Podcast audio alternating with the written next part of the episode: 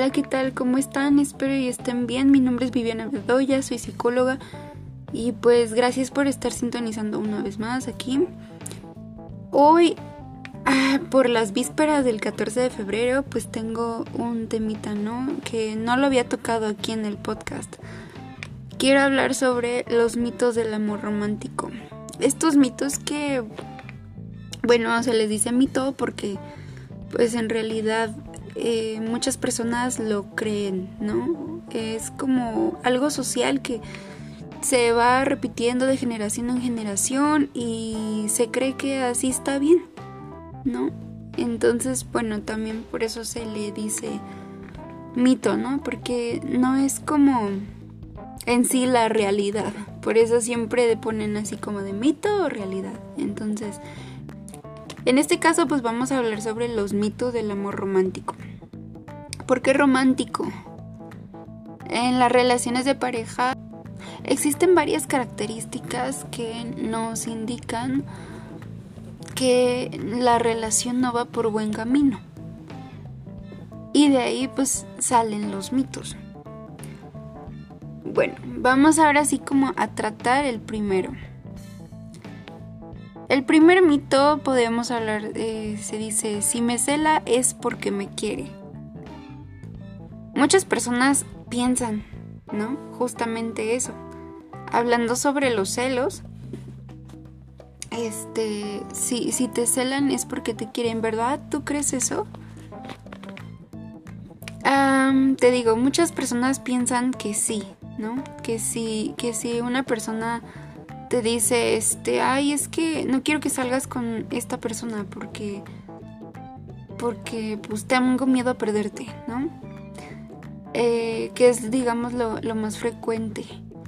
O ves que, pues igual tu pareja está muy abrazadito de otra persona y pues ya empiezas a sentir este ese miedo, ¿no? De ay, no le vaya a gustar o algo así, ¿no? Y pues lo, lo, demuestras de una forma no muy agradable ante la otra persona porque es así como de no te prohíbo que veas a esta persona. Eh, ya no quiero que te juntes con ese amigo o amiga eh, y todo no pero sí es importante mencionar que los celos pues es una emoción es una emoción que se construye es una emoción em, que pues es negativa al final pero también todas las emociones tienen su grado benéfico. Todas las emociones nos, nos alertan, por ejemplo, las negativas, que son el enojo, este, molestia, celos y demás. No, nos hace ponernos alertas ante cierta situación. Entonces los celos pues sí indican el miedo, indican inseguridad y eso es básicamente lo que habla este mito, ¿no? Los celos son pues un índice de inseguridad, miedo y desconfianza. Más que otra cosa es solo eso. Si tú confías en tu pareja, créeme que mm, no existirán estos celos. Porque existirá por encima de todo la confianza. Aún a pesar de que se lleve bien con su amiga o amigo, este, que rían siempre, que se agarren de la mano, que, pues no sé, se visiten constantemente. Todo es base de seguridad en uno mismo, seguridad y confianza en la otra persona. Si tú confías en tu pareja, sabrás que tu pareja no te va a ser infiel o no te va a dejar por otra persona, porque este te ha expresado a ti que te quiere, te lo ha demostrado y también te ha dicho que confíes en ella o en él. Si tú confías en tu pareja, no hay más. Sabrás que tu pareja es capaz de poner límites, de decir no cuando se debe decir no. Sabrás que si le coquetean, si le hacen propuestas y todo esto, tu pareja sabrá cómo reaccionar ante eso y poner un límite ante la otra persona, darte tu lugar. Eso es algo muy importante, ¿no? O sea, uno no tiene que pedir que le den el lugar. Tu pareja te lo tiene que dar y demostrar sobre todo. Eh, obviamente, si esto pasa al contrario, o sea, que tú ves que pues hay conductas extrañas, que no te demuestra eh, pues esa confianza, que no te da seguridad, que sí es coqueta o coqueto, que pues digo, ya ha tenido, digamos, un historial o un pasado acá muy de mujeriego o hombreriera. Eh, ahí sí genera un tanto inseguridad, ¿no? Porque a pesar de que conoces a la persona y que sabes que es así, aún así quieres estar con él o con ella, quieres estar ahí. Porque tienes la idea de que contigo puede ser diferente, que contigo va a cambiar. Pero pues ahí sí no tenemos como que la certeza, ¿verdad? De que esta persona vaya a cambiar solo porque tú puedes hacerlo cambiar, ¿no? Eso es muy difícil que pase. No imposible, pero sí es difícil. Entonces el primer mito lo recordamos, si me cela es porque me quiere. Probablemente sí, probablemente sí te quiere. Y tiene miedo a perderte pero también hay de celos a celos.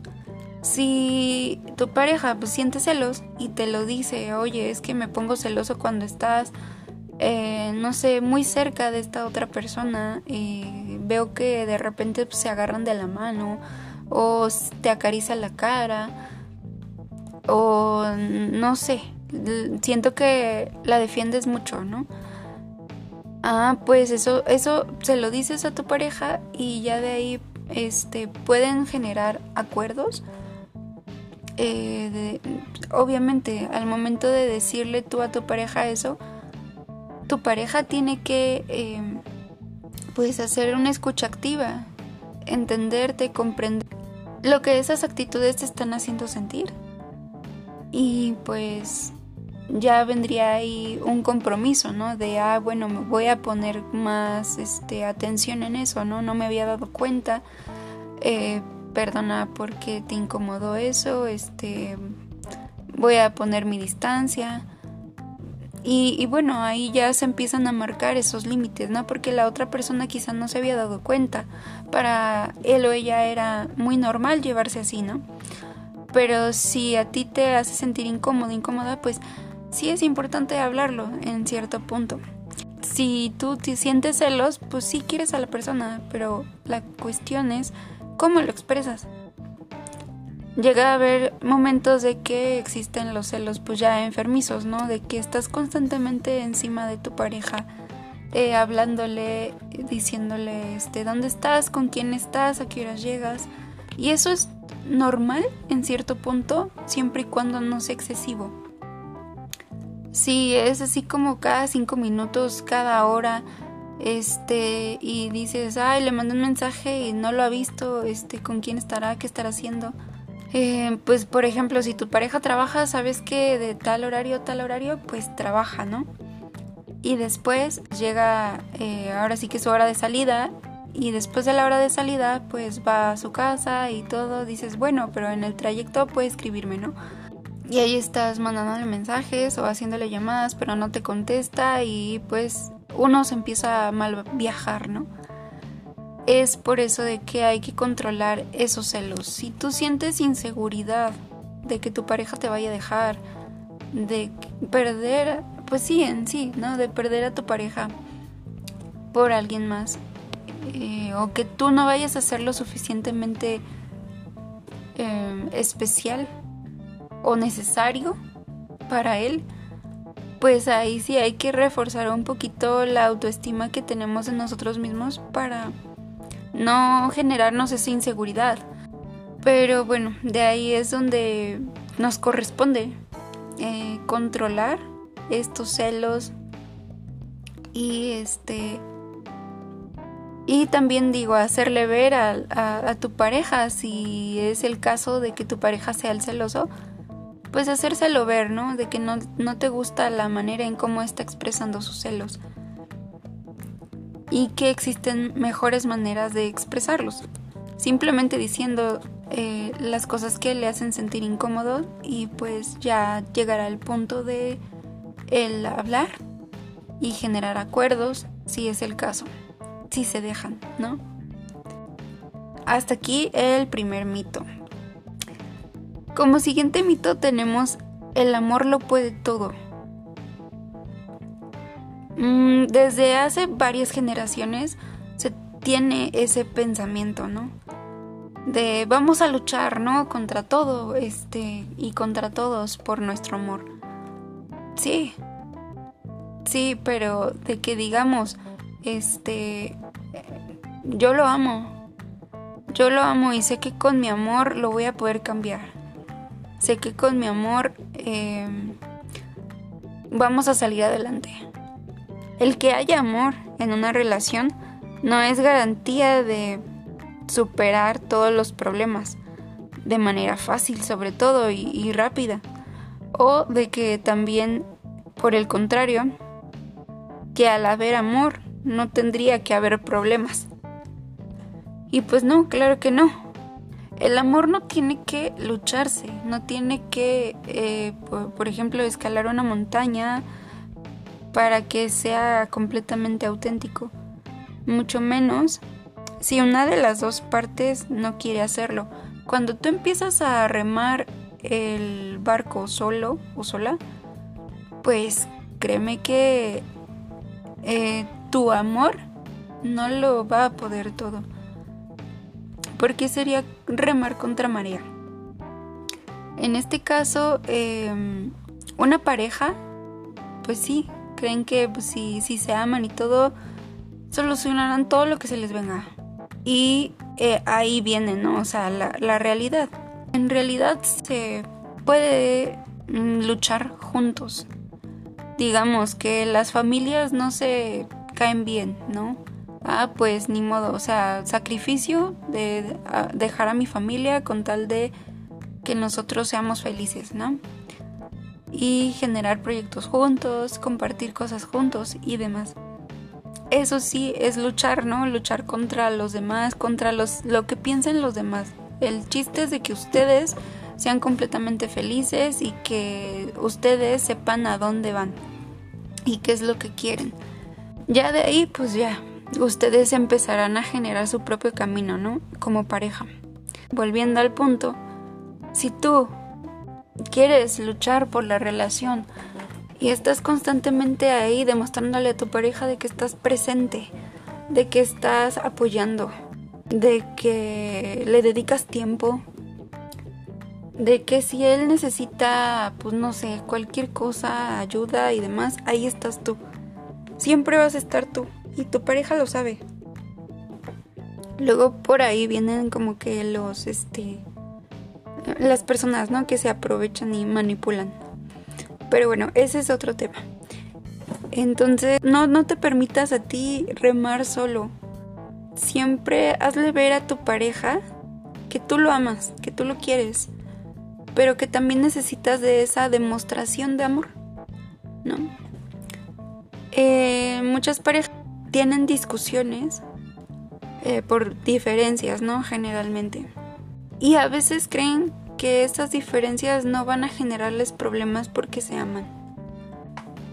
Para que una pareja pueda ahora sí que superar los problemas juntos, sí es muy necesario que haya comunicación, que haya confianza, que hayan acuerdos, sobre todo que ambas partes em, digan lo que les gusta, lo que no les gusta y cómo les gustaría quizá, ¿no? Eh, que mejorara la relación y de ahí pues vienen estas pláticas constructivas que a muchos pues les da como pereza decir, ay, o sea, yo soy así y así me quedo, ¿no? Y si te gusta, bien, y si no te gusta, pues consíguete otro. Muchas personas piensan así, pero igual no es sano para ninguno de los dos, porque llega el punto de estancarse. Entonces espero, bueno, espero haya quedado claro el por qué el amor no lo puede todo. Si hay amor, hay confianza, hay respeto, comunicación y compañerismo incluso, ¿no? Incluso pueden agregar algunos otros factores. Pero si varios de los factores estos mm, faltan en su relación de pareja, es ahí donde el amor no lo va a poder todo. Todavía nos faltan unos cuantos mitos, así que vamos con el que sigue. El siguiente se llama La prueba del amor.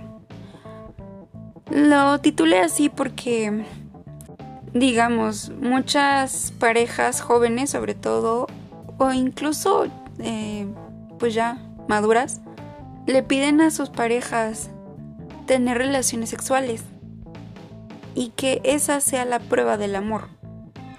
O, ese es por un, un caso, ¿no?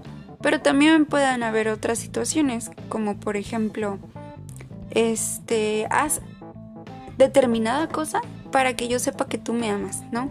Si tú dejas de hablar con tu mejor amigo porque me causa celos, entonces sabré que sí me amas. Si tú eres capaz de sacrificar cosas, sabré que sí me amas.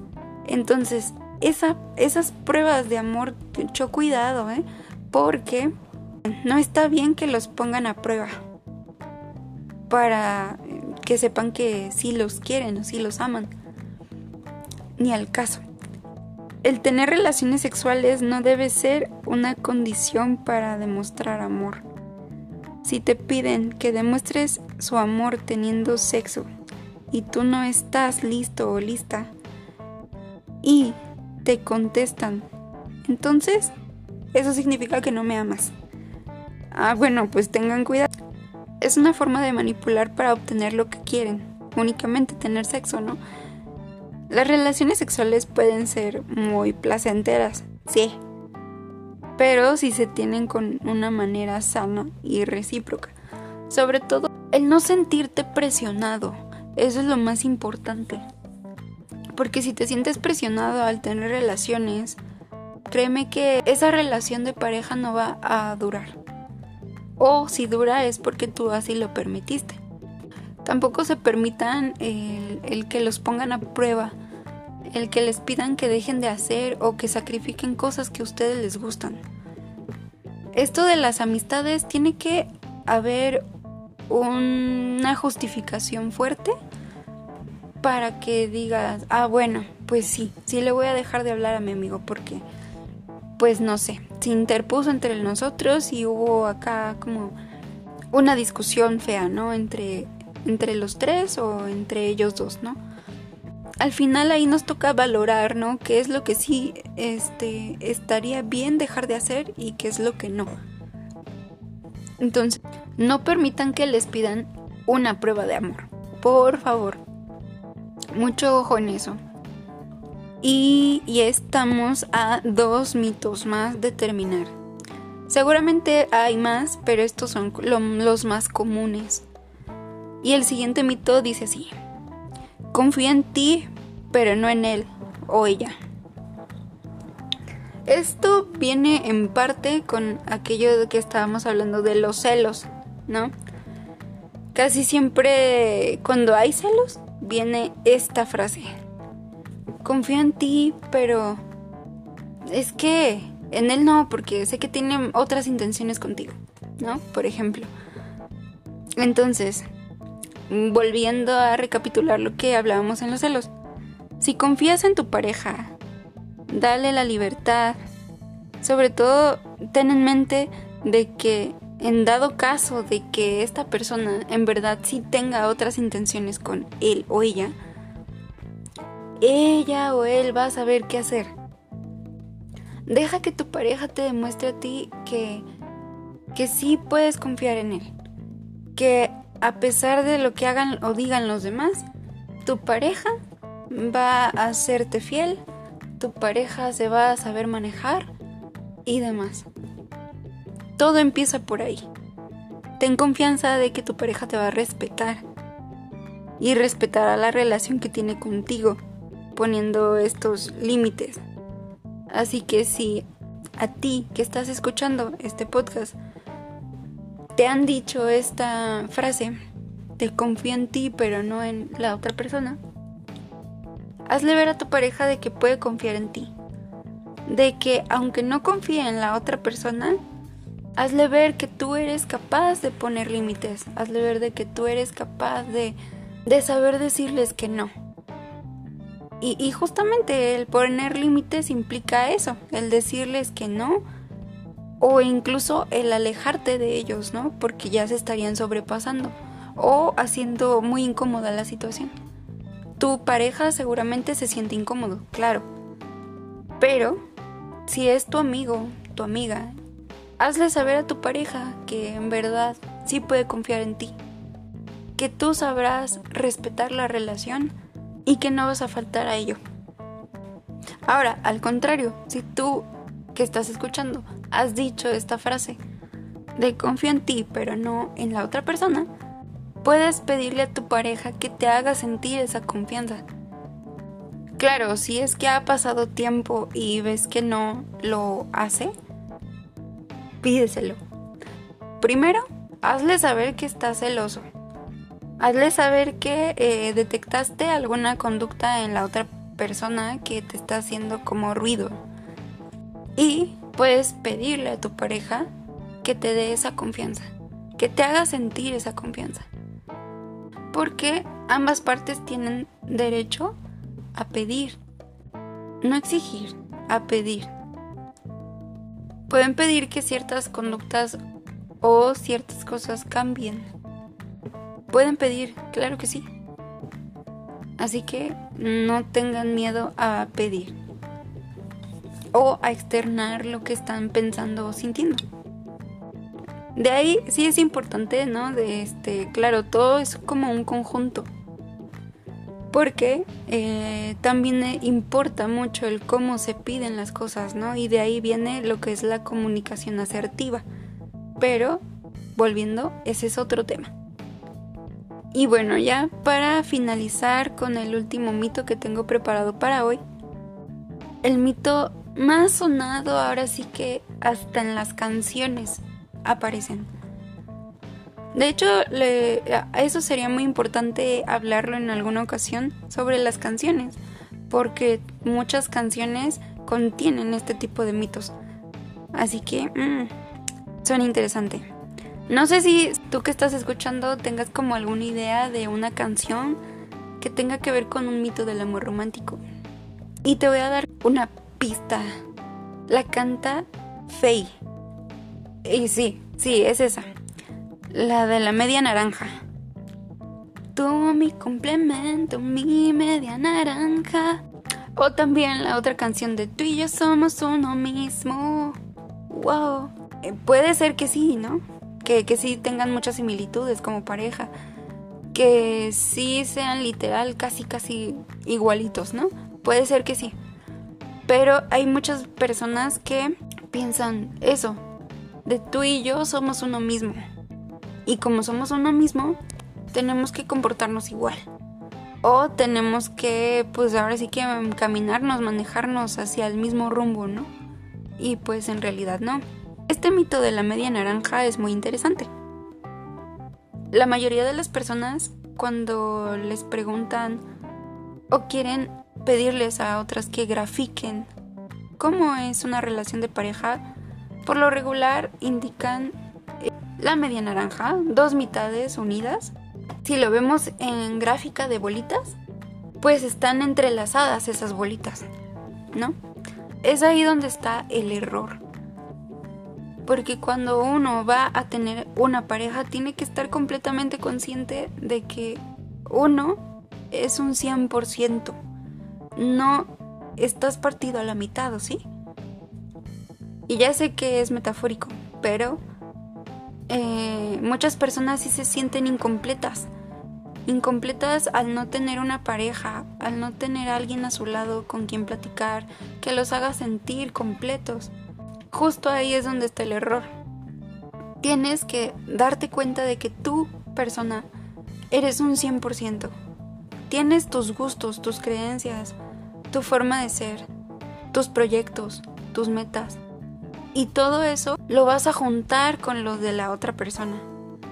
Entre sí se van a complementar. No es que tú acompletes a la otra persona con tus gustos, con tus decisiones, con tus formas de pensar, con tus opiniones.